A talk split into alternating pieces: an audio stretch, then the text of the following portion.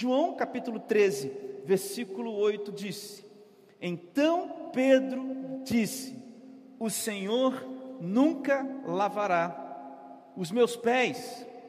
Ao que Jesus respondeu: Se eu não lavar, você não terá parte comigo. A cena você já se conhece. A cena é Jesus lavando o pé daquele, os pés, perdão, daqueles homens, uma cena muito conflitante com aquele momento, uma cena socialmente conflitante, politicamente conflitante, uma cena socialmente conflitante. Na verdade, Jesus quebra um paradigma. Jesus quebra um paradigma, porque ele se chamava de rei e de mestre, e jamais reis e mestres lavam pés dos seus, dos seus súditos. Jamais um mestre lavaria o pé do seu discípulo. E Jesus quebra esse paradigma. E Jesus revela uma nova maneira de viver. Ele diz que seja assim entre vocês, que vocês também façam dessa mesma maneira. Irmãos, eu chamo a atenção, a nossa atenção nessa noite, para quem disse o versículo 28. Quem é o versículo 8? Quem é o personagem, irmãos, que está dizendo essa sentença? Meus irmãos, é Pedro, o apóstolo Pedro, quem diz: O Senhor nunca lavará os meus pés. E depois nós temos uma resposta de Jesus: Se eu não lavar, você não terá parte comigo. Então aqui nós temos dois personagens, Pedro e mais uma vez Jesus, essa dupla que protagonizou várias situações no Novo Testamento, não é verdade? Várias. Irmãos, algumas características de Pedro que nós podemos tirar do apóstolo Pedro, que o apóstolo Pedro tinha e que é sabido de todos nós. Irmãos, o apóstolo Pedro andava ao lado de Jesus. Então, Pedro não era alguém que andava afastado de Jesus. Pedro andava bem do lado de Jesus. Você percebe isso? Pedro era alguém que andava do lado de Jesus. Muito obrigado, Lucas. Muito obrigado, Lucas. Segundo, segundo o relato de Lucas, lá em Lucas 22, é, é relatado esse mesmo acontecimento. E lá em Lucas 9, Jesus faz uma pergunta para Pedro e fala: Quem vocês dizem que eu sou? Então, o Pedro era aquele que disse: Tu és o Cristo, o Filho de Deus vivo. Isso está em Lucas capítulo 9. Então vamos lá, Pedro era quem? Pedro andava com Jesus e Pedro tinha proferido essa sentença: Tu és o Filho, o Cristo, o Filho de, do Deus vivo. No que Jesus responde, é verdade, sobre esta pedra, essa afirmação que você fez, edificarei a minha igreja. Olha quem era Pedro. Tem mais, irmãos. O Pedro ele se achava pronto ele se achava sempre pronto, ele sempre se achava no direito de negar direito às pessoas de estarem com Jesus, ele se achava pronto para qualquer chamado de Jesus, ele se achava pronto a qualquer pedido de Jesus, porque Pedro era apaixonado pela ideia de que haveria um Salvador para o povo judeu. Na verdade, o Pedro ele estava mais alinhado com uma ideia de Jesus do que com quem Jesus realmente era. O Pedro tinha uma esperança incrível de encontrar o Salvador, aquele que restauraria Israel. Era isso que eles estavam procurando, alguém que pudesse restaurar o povo de Israel. Mas uma quarta característica do Pedro, irmãos, é que o Pedro havia, ainda não havia compreendido o centro, irmãos o centro da mensagem de Jesus Cristo. Pedro não havia compreendido isso ainda, irmãos, apesar de compreender algumas coisas. A grande prova disso, irmãos, é Atos, capítulo 2. É Pedro quem está pregando para as pessoas e há conversão de milhares. Depois de, do Pentecostes e tudo mais, daquela conversa de Jesus maravilhosa ali, Jesus já ressuscitado em Atos no capítulo 1, e Jesus, Pedro já restaurado depois de João, capítulo 21, mas o Pedro ainda não estava, não tinha compreendido a mensagem da cruz. Irmãos, esse é o Pedro que diz para a gente sobre orgulho. Esse é o Pedro que profere essa palavra: O Senhor nunca lavará os meus pés. Em outras palavras, esse é o Pedro que quer dizer: Jesus, eu estou andando com você, você é Cristo, o Cristo, Filho do Deus vivo, eu faço tudo que você mandar, mas tem algumas coisas que eu só faço do meu jeito. Esse é o Pedro, é com esse Pedro que nós estamos lidando nesse momento, irmãos o Pedro que não quer fazer as coisas do jeito que Jesus quer fazer. E a gente sabe, irmãos, que na mesa de Jesus há lugar, mas há lugar para que as coisas aconteçam do jeito de Jesus. É por isso que eu quero falar com você, sobre, sobre isso hoje com você, sobre essa grande dificuldade humana. Eu acho que a dificuldade do Pedro, irmão, era que ele não conseguia agir sem entender. Compreende? Ele não conseguia agir sem entender. Então, está aqui, irmãos, uma grande dificuldade humana, que é agir sem entender, agir sem concordar. Veja, irmãos, Será que a gente consegue fazer algum movimento de vida sem entender para onde ele está? Pode aumentar um pouquinho, pode aumentar. Isso, agora pode, pode deixar aí. Será que a gente consegue movimentar para algum lugar sem entender para onde nós estamos indo? Será que a gente consegue agir sem concordar com alguma coisa? Irmãos, o interessante é que essa é a definição de confiar agir sem compreender, obedecer sem concordar, é confiar, irmãos. E confiança, irmãos, é a certeza que nos move quando nós não compreendemos ou não concordamos. A confiança, irmãos, é uma, é uma dimensão da fé. Você está compreendendo o que é confiar? Confiar é quando você se move numa direção sem compreender, irmãos, as coisas. Confiar, irmãos, é quando você se move numa direção sem, às vezes, até concordar com aquilo. O exemplo que eu gosto de dar sempre é o médico. Você está doente, o médico te dá um remédio, você não entende medicina, mas você não faz. Você não toma o um remédio. Você, irmãos, pode não querer sofrer uma cirurgia cardíaca, que se você for uma pessoa que tem um problema cardíaco. Mas se for necessário, irmãos, você vai ter que se movimentar confiando nas mãos dos médicos, dos anestesistas. Confiança é o que é agir sem entender. A questão, irmãos, é que os orgulhosos não confiam, eles não conseguem confiar. Os orgulhosos, irmãos, eles não aceitam o jeito de Jesus. Porque o jeito de Jesus é esse: eu vou lavar os seus pés. Eu não entendo essa situação. Aqueles homens não entendiam. Eu não concordo com essa situação, mas é assim que Deus faz.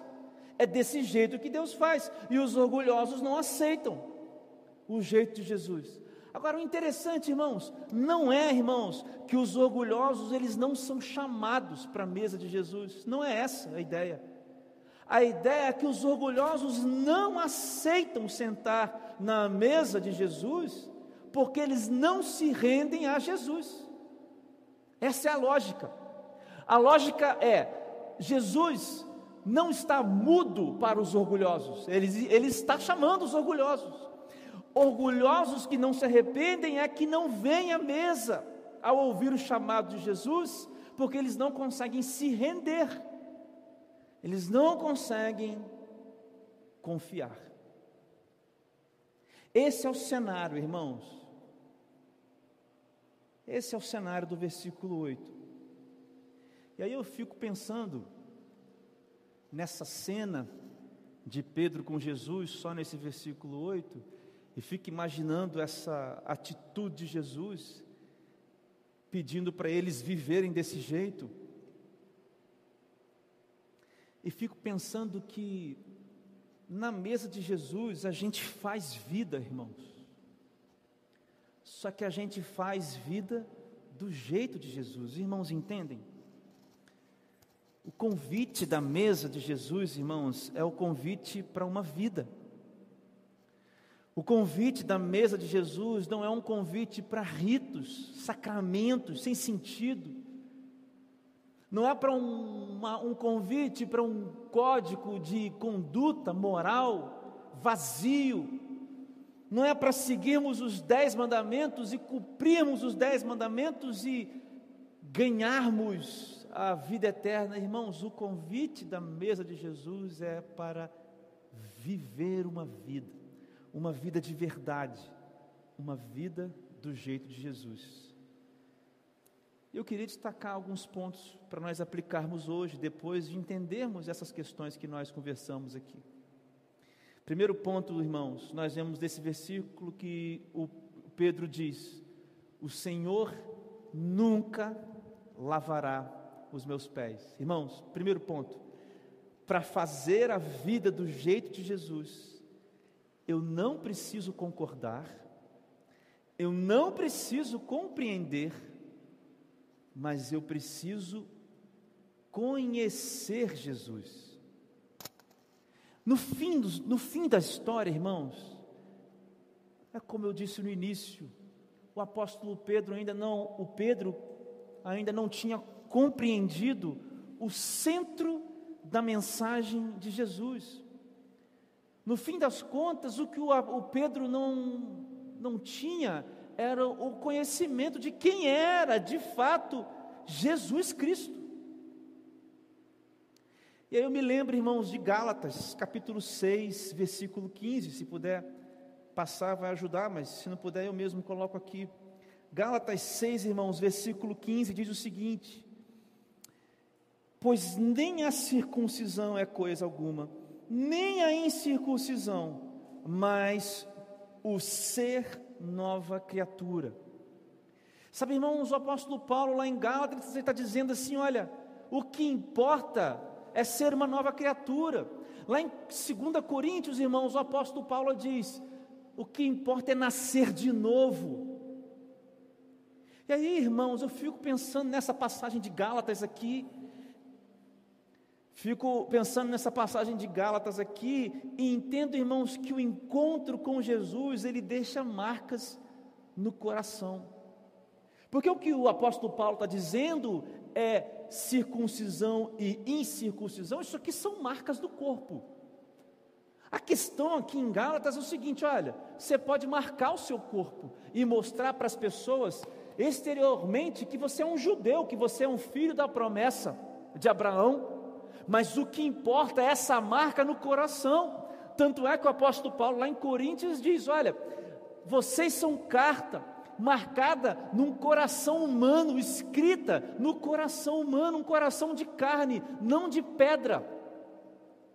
E aí, irmãos, eu fico pensando então que o encontro com Jesus, ele marca o coração, ele deixa uma marca no coração.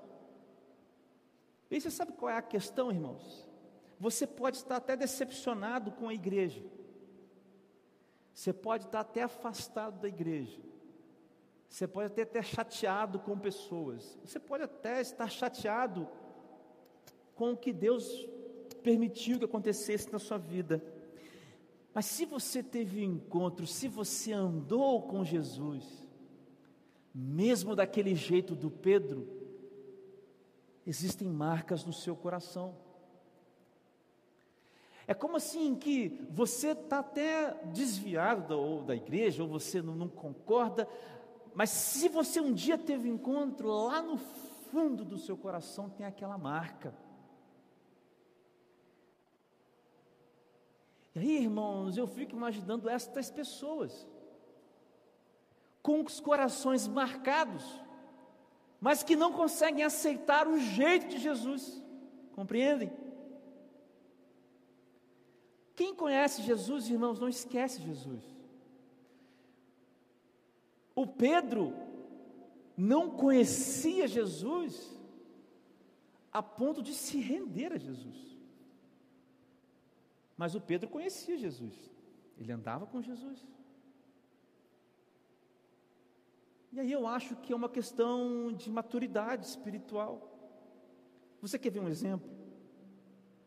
Vou ler para você Jonas. Jonas fica lá no finalzinho do Velho Testamento. Se a minha memória está boa, ele fica antes de Miqueias. Estou certo, pastor Renato? Jonas, Jonas no capítulo 1, irmãos. Jonas lá em seu capítulo 1. Quero ler para os irmãos o que diz aqui. Essa história que com certeza os irmãos conhecem. Não sei se a minha versão é a mesma que está passando aqui, mas Jonas, no capítulo 1, versículo 3. Olha só o que diz. Jonas se levantou, mas para fugir da presença do Senhor para Tarsis desceu a Jope e encontrou um navio que ia para Tarsis. Pagou a passagem, embarcou no navio para ir com eles para Tarsis, para longe, para longe da presença do Senhor. Irmãos, qual é a história de Jonas? Jonas era um profeta que recebeu uma ordem de Deus. Falou assim: vai lá para Nínive e anuncia coisas que eu tenho para falar com Nínive, porque eu vou salvar alguns lá. E o que, que o Jonas faz? o que conhece Deus, o que tinha uma marca no coração por esse encontro, ele foge da presença do Senhor e vai para Tarsis. Agora, o mais incrível, irmãos, é o que nós lemos em Jonas capítulo 4, nos versículos 2 e 3. Mas Jonas ficou muito aborrecido e com raiva, e ele orou ao Senhor e disse: Ah, Senhor, não foi isso que eu disse, estando ainda na minha terra?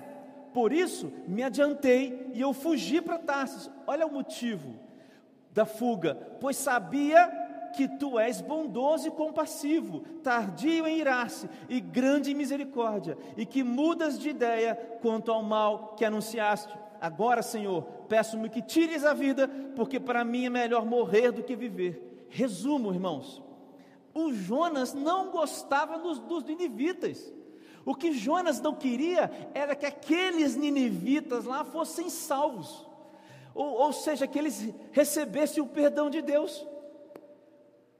E o Jonas, por conhecer Deus, saber que Deus era misericordioso, decide não cumprir, não obedecer, porque, irmãos, ele não concordava com Deus. Está vendo, irmãos, o orgulho? Está vendo o que, que é o orgulho? Está vendo o que, que é? O que, que não é a confiança? Por isso que eu disse a vocês, irmãos, a gente pode não concordar, mas essa é a base de quem age na confiança. Esse é o jeito de Jesus. Jesus não oferece confiança, é, desculpa, ele, desculpa, ele não oferece para nós entendimento de todas as coisas. Jesus oferece companhia e ordenação. Do jeito de Jesus, da maneira de Jesus. Para fazer vida na mesa de Jesus, com Jesus, você não precisa concordar em tudo, você não precisa compreender tudo, mas você precisa conhecer Jesus. Porque no fundo é uma, é, é, é uma questão de conhecer. Quem conhece o rei se submete ao rei. E às vezes, irmãos, nós temos marcas dos nossos corações de lindos encontros com Jesus. Mas as coisas mancham, a vida rouba coisas da gente. E a gente anda como Jonas me tira a vida, eu quero morrer. Eu sei que você é bom. Eu sei que você é Deus. Marca no coração. Eu sei que você é Deus. Está marcado no coração. Mas eu prefiro morrer. Isso é um orgulho, irmãos. E os irmãos querem ver uma situação contrária dessa. Agora, Salmos, Ude, Salmo 51. Querido Salmo 51, maravilhoso Salmo 51, versículo 10. O Davi desobedece a Deus, irmãos. O Davi desobedece a Deus, faz as coisas do jeito dele e não faz as coisas do jeito de Deus. E aí ele faz vida, vida morta, vida do jeito dele e não do jeito de Jesus, e ele comete um terrível pecado: adultério, assassinato, e depois de sofrer as consequências e a tragédia, olha a oração de Davi, resumida aqui no capítulo 50, no Salmo 51, no versículo 10. Cria em mim, ó Deus, um coração puro e renova dentro de mim um espírito inabalável. Por isso, a questão do arrogante é que ele não consegue orar essa oração de Davi. Esse é o arrogante que não consegue sentar na mesa de Jesus, porque ele não ora essa oração, porque ele ora: cria em mim, ó Deus, um coração do meu jeito, um coração que atenda aos meus planos, às minhas expectativas, a vida que eu faço do meu jeito. E, e o que Davi está orando a Deus aqui é: cria em mim um coração puro, capaz de se movimentar sem compreender, sem até mesmo concordar, mas que se movimenta porque conhece Jesus. Talvez você seja uma pessoa que esteja decepcionada com a igreja, decepcionada com as pessoas, mas você tem a marca daquele encontro que você teve com Jesus aí dentro. E aí você pode ser o exemplo de Jonas ou o exemplo de Davi. Quem é você? Você é o Jonas mal resolvido? Ou você é o Davi que ora sinceramente a Deus? Segundo, irmãos, fazer a vida do jeito de Jesus, irmãos, provavelmente será muito difícil. Mas a questão não é dificuldade ou facilidade. A questão é a companhia. Eu vou repetir para os irmãos: fazer a vida do jeito de Jesus provavelmente será muito difícil, mas a questão não é dificuldade ou facilidade, a questão é companhia. Porque Jesus responde para Pedro, lá em João capítulo 13, no versículo 8, Jesus diz assim: depois que Pedro fala, você nunca vai lavar os meus pés, Jesus diz: Pedro, se eu não lavar. Eu quero que os irmãos entendam que esse se eu não lavar significa, Pedro, se você não aceitar a dificuldade desse movimento nosso aqui agora, Pedro, se você não compreender a complexidade, abraçar essa dificuldade, Pedro, se você não abraçar essa quebra de paradigma que eu estou oferecendo aqui agora, basicamente, para nós é: olha, Jesus dizendo: olha, do meu jeito é o contrário do jeito do sistema. Você quer ver uma prova disso? João capítulo 15, por favor, versículos 18 e versículo 19. Se o mundo odeia vocês, Jesus está se despedindo dos discípulos. Se o mundo odeia vocês, saibam que antes de odiar vocês, odiou a mim. 19. Se vocês fossem do mundo, o mundo amaria o que é seu. Mas vocês não são do mundo, pelo contrário, eu dele os escolhi, ou seja, do mundo tirei vocês, e por isso o mundo odeia vocês. Agora eu quero que você troque a palavra mundo, porque aqui mundo não é universo, é, não é coisa orgânica isso aqui. O mundo aqui, palavra cosmo, é uma ideia de um sistema de regras, de, de, de, de pensamentos que regem experiências de vidas, de vida humana. O que Jesus está dizendo é: olha só, vocês saíram dessa engrenagem, eles rodam para cá. Eu tirei vocês daqui, eu tirei vocês, botei vocês aqui vocês estão rodando para cá, é sentido contrário. Aí, meus discípulos, vai dar choque. Que vocês pensam para cá e o resto da maioria das pessoas pensa para cá. Choque. Literalmente, Jesus está dizendo que o jeito dele não é o jeito normal. Irmão, é literal isso aqui, não tem outro sentido que não é literal. Está dizendo o ódio aqui é: olha, o meu jeito vai fazer vocês sofrerem por aí. Vocês vão ter que se abster de certas coisas.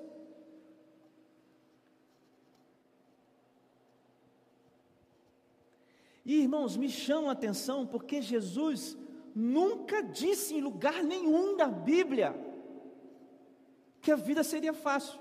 Agora você pode pensar, mas Jesus então não ficou quieto. Não, irmãos. Jesus sempre disse o contrário.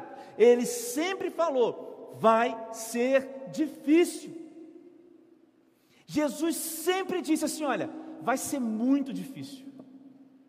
Ele nunca disse, vai ser muito fácil, fica tranquilo. Não. Viver a vida do jeito de Jesus, irmãos, seria difícil, mas a questão é a companhia. Sabe por quê, irmãos? Porque qual é a solução de Jesus para o problema? Qual que é a solução? Se Jesus está dizendo que a questão, perdão, que haveria dificuldade, qual que é a solução de Jesus? Mateus 28, por favor. Mateus capítulo 28, versículo 20. Jesus, eu vou apontar apenas duas que Jesus dá. Mateus capítulo 28, versículo 20. E eis que estou com vocês todos os dias até o fim dos tempos. Jesus disse que seria difícil? Sim. Qual é a solução que ele propõe? Companhia. Jesus não disse: vocês vão ficar aí contra todo mundo e o problema agora é de vocês. Não, ele falou: eu estou com vocês. Só vale, irmãos, a gente citar Mateus 6, tem um bom ânimo porque eu venci o mundo. Só vale pensar, presta atenção, só vale você pensar nessa passagem, só vale você decorar esse texto. Tenha um bom ânimo, porque eu venci o mundo, palavras de Jesus. Se você tem companhia de Jesus, não vale você citar alguém que venceu o mundo, mas que não anda com você, irmão. Você quer entender melhor? Não vale você dizer que tem uma mansão que é sua e que você vai aproveitar todas as coisas, mas se tem uma porta que só tem uma chave no mundo e você e tem a pessoa que tem a posta da chave e você nem conhece, nem sabe e você nunca tem acesso à chave que abre essa porta. Não faz sentido você dizer Jesus suportou todas as coisas. Não faz sentido se ele não é a sua companhia. Só faz sentido se ele é a companhia. Porque se ele é a sua companhia, tenha bom ânimo, porque ele venceu o movimento contrário. A solução de Jesus é essa, olha só, vai ser difícil, mas eu já ganhei a parada aqui e no futuro, e eu vou andar junto com vocês. Então, quando der ruim, eu estou aqui. Vocês nunca, nunca viveram uma situação dessa de dificuldade? Eu já vivi isso. De morar longe da família, embora com 18 anos para estudar, garoto, e se der algum problema, mãe, me ajuda aqui. Quantas vezes, né, mãe? Quantas e quantas vezes? Mãe, pelo amor de Deus, me ajuda. Mãe, me ajuda. Teve uma vez, irmãos, que eu tive uma dor aqui, e era apendicite, e minha mãe, você lembra, você foi comigo no doutor, lá no médico, mãe? E eu falei, mãe, vão comigo, mãe, vão comigo. Então, irmãos, é, sabe essa sensação? Estou enfrentando um negócio cheio de medo, tanto medo que eu tive da cirurgia, que eu tive que chamar os médicos. Lembra, mãe? Os médicos anestesistas para fazer oração antes de começar a cirurgia. Não, que a gente tem que orar porque eu estou com medo. Era muito medo. Mas eu estava enfrentando uma situação, era muito novo, obviamente, e eu sabia que tinha minha mãe ali comigo. Essa é a ideia, irmãos. A questão não é a dificuldade da vida, não. A questão é a companhia. A segunda solução que Jesus dá, Atos capítulo 1, estou terminando, versículo 8. Atos capítulo 1, versículo 8, por favor. Você já conhece esse versículo, provavelmente, mas eu vou citar ele para você aqui agora. Mas vocês receberão o que? Poder ao descer sobre vocês o Espírito Santo, e vocês serão minhas testemunhas, tanto em Jerusalém, como em toda a Judéia e Samaria e até os confins da terra. E você pode dizer essa palavra que é para os discípulos que estavam recebendo ali o Espírito Santo, logo depois vem a pregação de Pedro. Irmãos, é verdade, mas isso está estendido a nós, porque o mesmo Espírito Santo que deu poder àqueles homens para pregar o Evangelho, para viver as aventuras do Evangelho daquele tempo, é o Espírito que está conosco agora, é o que diz João capítulo 15, 16, 17, 14. Qual que é a outra solução de Jesus? Estou te dando poder. E isso aqui é simples. A companhia de Jesus não é só ao lado, é dentro. Entende, irmão? É como se eu estivesse lá naquela situação da cirurgia com minha mãe dentro de mim. Mãe, por favor. Aí, minha mãe se transforma. Entende, irmãos? A companhia de Jesus não é só do lado, não é essa, é a companhia que está dentro. Jesus é a companhia porque Ele está dentro. O Espírito Santo de Deus mora em nós. É isso que significa a explicação de Hebreus, dizendo que nós somos um novo templo, que acabou. Jesus, quando disse eu vou derrubar o templo, será feito de pedras. Quando Jesus disse que Jonas era o sinal, Jonas era um sinal para o que ele faria. Jonas fica três dias na barriga do peixe, Jesus fica três dias é, é, é, é morto, depois ressuscita, e o templo é desfeito. Você sabe dessa história também? Porque o templo somos eu e você. A companhia de Jesus é dentro e é em poder, irmãos, sobrenatural. Então, irmãos, para o arrogante, é uma questão de companhia.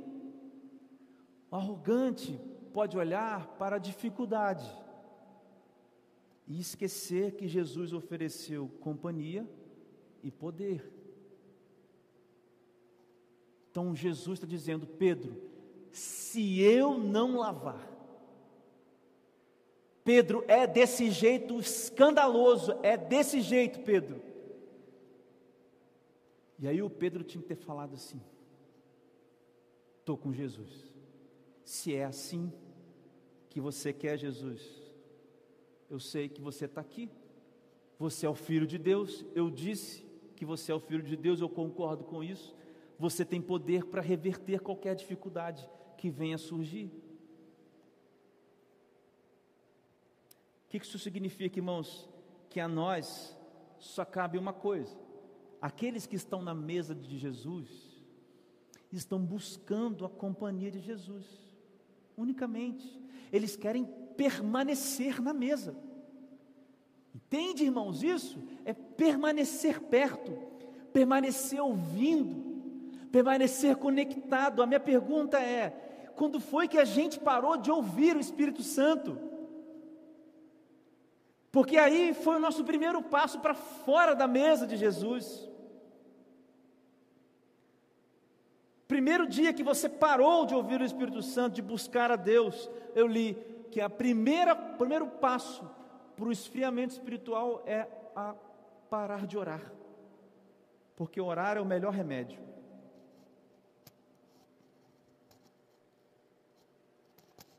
Por fim, irmãos, Fazer vida, irmãos, fazer vida só do jeito de Jesus.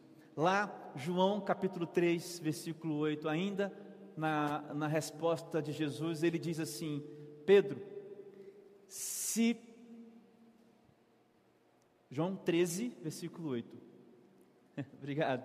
Se eu não lavar, ele diz assim: ó, você não terá parte comigo. Jesus está dizendo: a parte que me pertence, eu estou lavando, a parte que é minha, que Deus me deu, eu lavo os pés, eu faço do meu jeito. Ou seja, vida com Jesus, vida só do jeito de Jesus. Eu vou explicar isso para você de uma outra forma. João 10, 10. Eu gosto muito de dar umas rodadas pela Bíblia, e esse é um dos textos mais incríveis João 10, 10. Tomara que você guarde esse texto para nunca mais esquecer. Jesus disse, Jesus disse: o ladrão vem somente para roubar, matar e destruir. Eu vim para que tenham vida e a tenham em abundância. Irmãos, há dois ensinamentos nesse texto que revela para a gente que fazer vida é só do jeito de Jesus. Primeiro ensinamento, irmãos. Por que, que Jesus diz que o ladrão vem somente? Vem somente. O, o, o interessante é, vem somente. Roubar, matar e destruir, óbvio, mas somente para isso. Porque o ladrão, irmãos, o que é que ele busca, irmãos? O que é que está na frente do, dos atos de um ladrão? Pensa nos inúmeros políticos que nós temos que roubam da educação, que roubam da saúde, o que, que eles têm no coração deles? Quem é que vem primeiro? Quem é que vem primeiro para eles? Eles mesmos. O ladrão, irmãos, busca o interesse próprio. O Satanás, que é o ladrão, busca aquilo que ele sempre quis, nunca foi interesse dele a vida de alguém no sentido de ajudar alguém.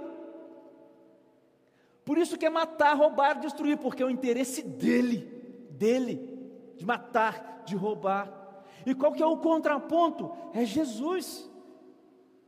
Porque na figura de pastor, ou de um pastor de ovelhas, que é o contexto, ele está dizendo: o meu interesse é na ovelha. Por isso que eu vim. Por isso que Jesus veio, porque ele se interessou pela ovelha. É por isso que fazer vida é só do jeito de Jesus, porque ele foi o único que se interessou por mim, por você, quando não havia vida nem em mim e nem você, e nem em você.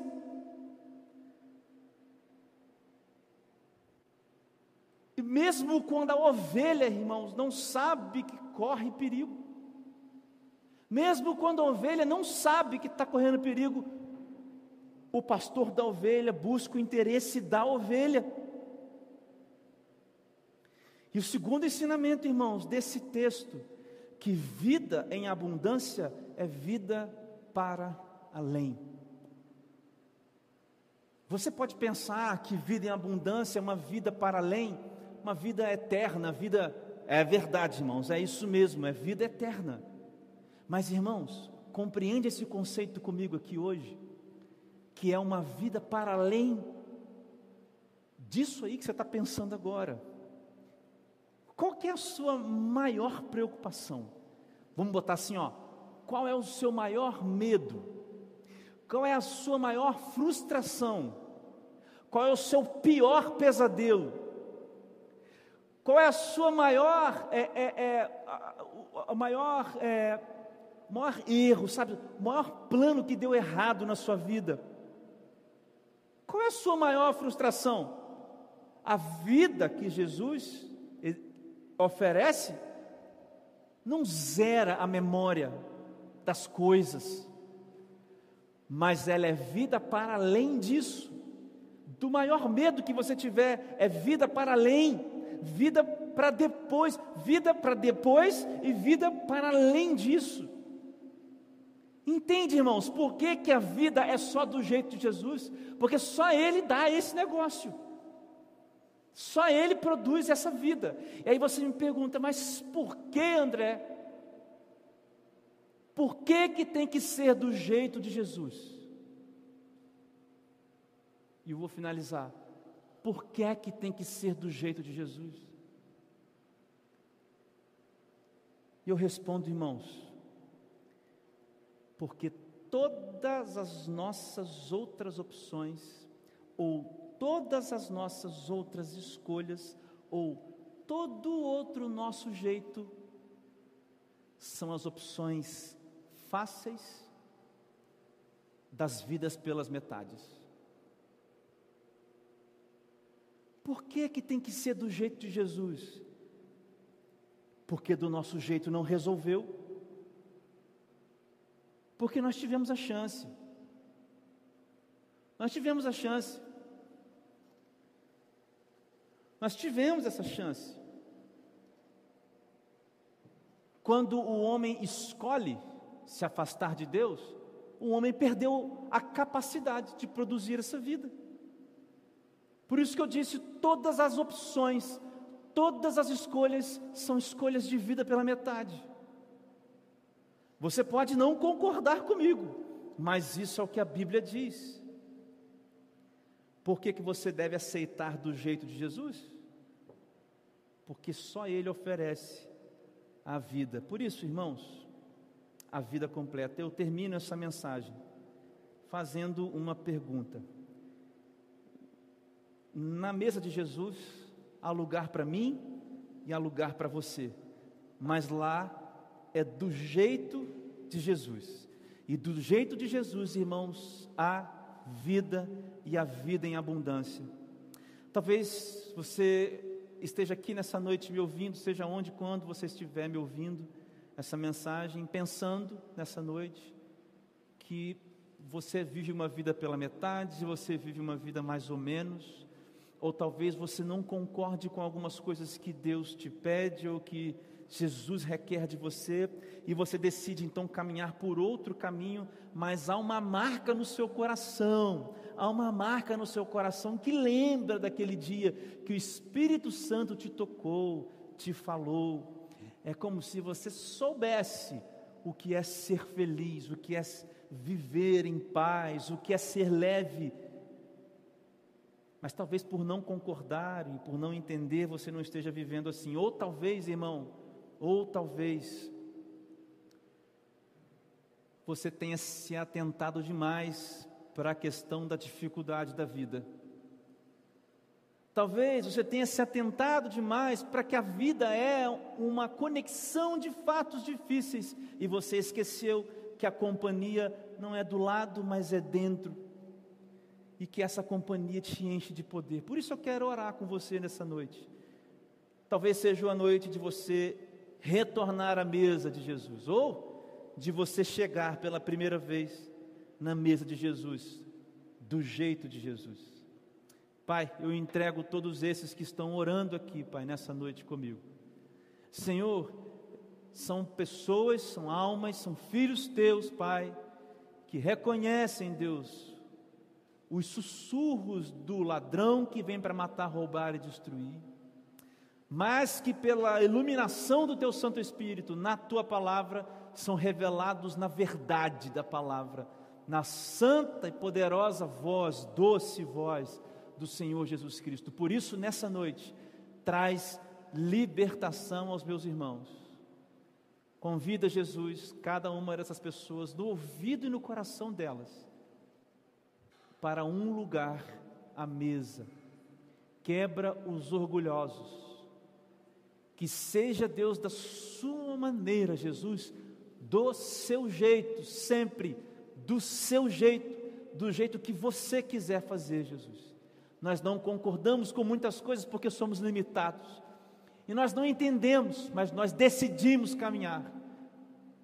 Senhor Deus, as dificuldades vêm e nós estamos olhando muito para as dificuldades, mas hoje, pela fé, nós olhamos para o teu Espírito habitando em nós, nos enchemos dessa alegria e nos enchemos da certeza de que o poder está, está dentro de nós, agindo em nós.